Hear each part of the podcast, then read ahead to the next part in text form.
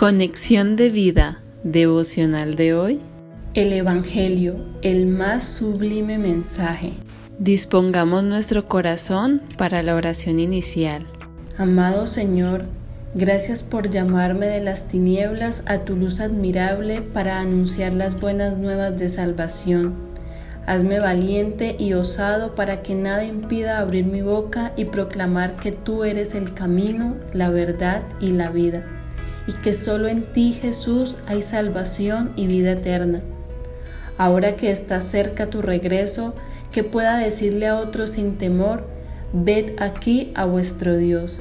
En el nombre de Jesús. Amén. Ahora leamos la palabra de Dios. Isaías capítulo 40 versículos del 9 al 11. Sécase la hierba, marchítase la flor, mas la palabra del Dios nuestro permanece para siempre. Súbete sobre un monte alto, anunciadora de Sión. Levanta fuertemente tu voz, anunciadora de Jerusalén. Levántala, no temas, di a las ciudades de Judá, ved aquí al Dios vuestro.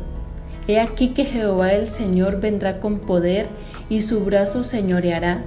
He aquí que su recompensa viene con él y su paga delante de su rostro.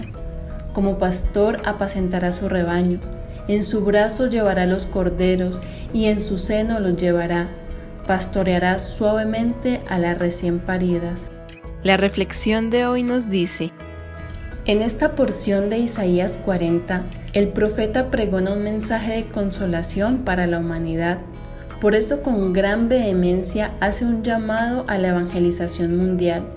El profeta proclama un recordatorio eterno de que la palabra de Dios permanece para siempre y nos exhorta a que la divulguemos sin temor.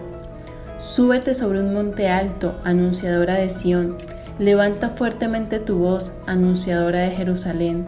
Levántala, no temas, di a las ciudades de Judá, ved aquí al Dios vuestro.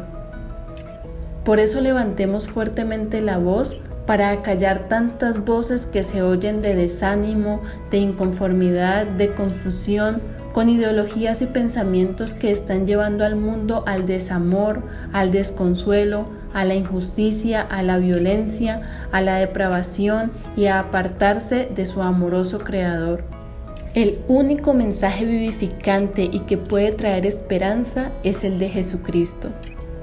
El mundo necesita un fundamento sólido para edificar la vida y urgentemente la salvación de Dios que lo puede redimir.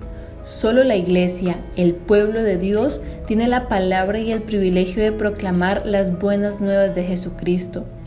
Desechemos todo temor porque Dios se manifestará a sí mismo, como dice quien proclama, ved aquí al Dios vuestro.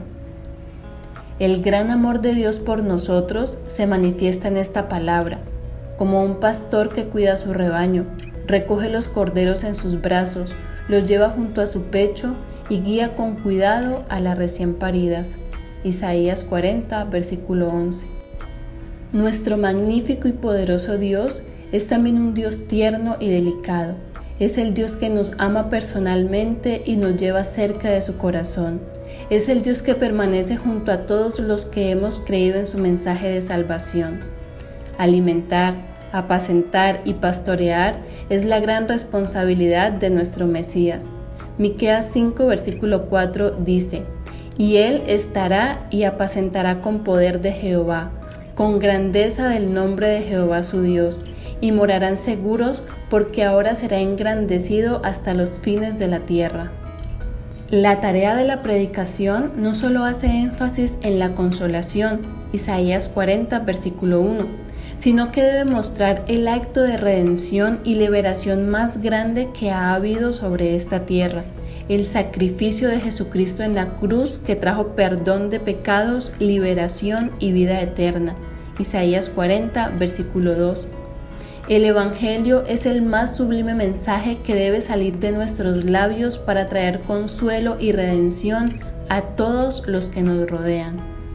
Visítanos en www.conexiondevida.org. Descarga nuestras aplicaciones móviles y síguenos en nuestras redes sociales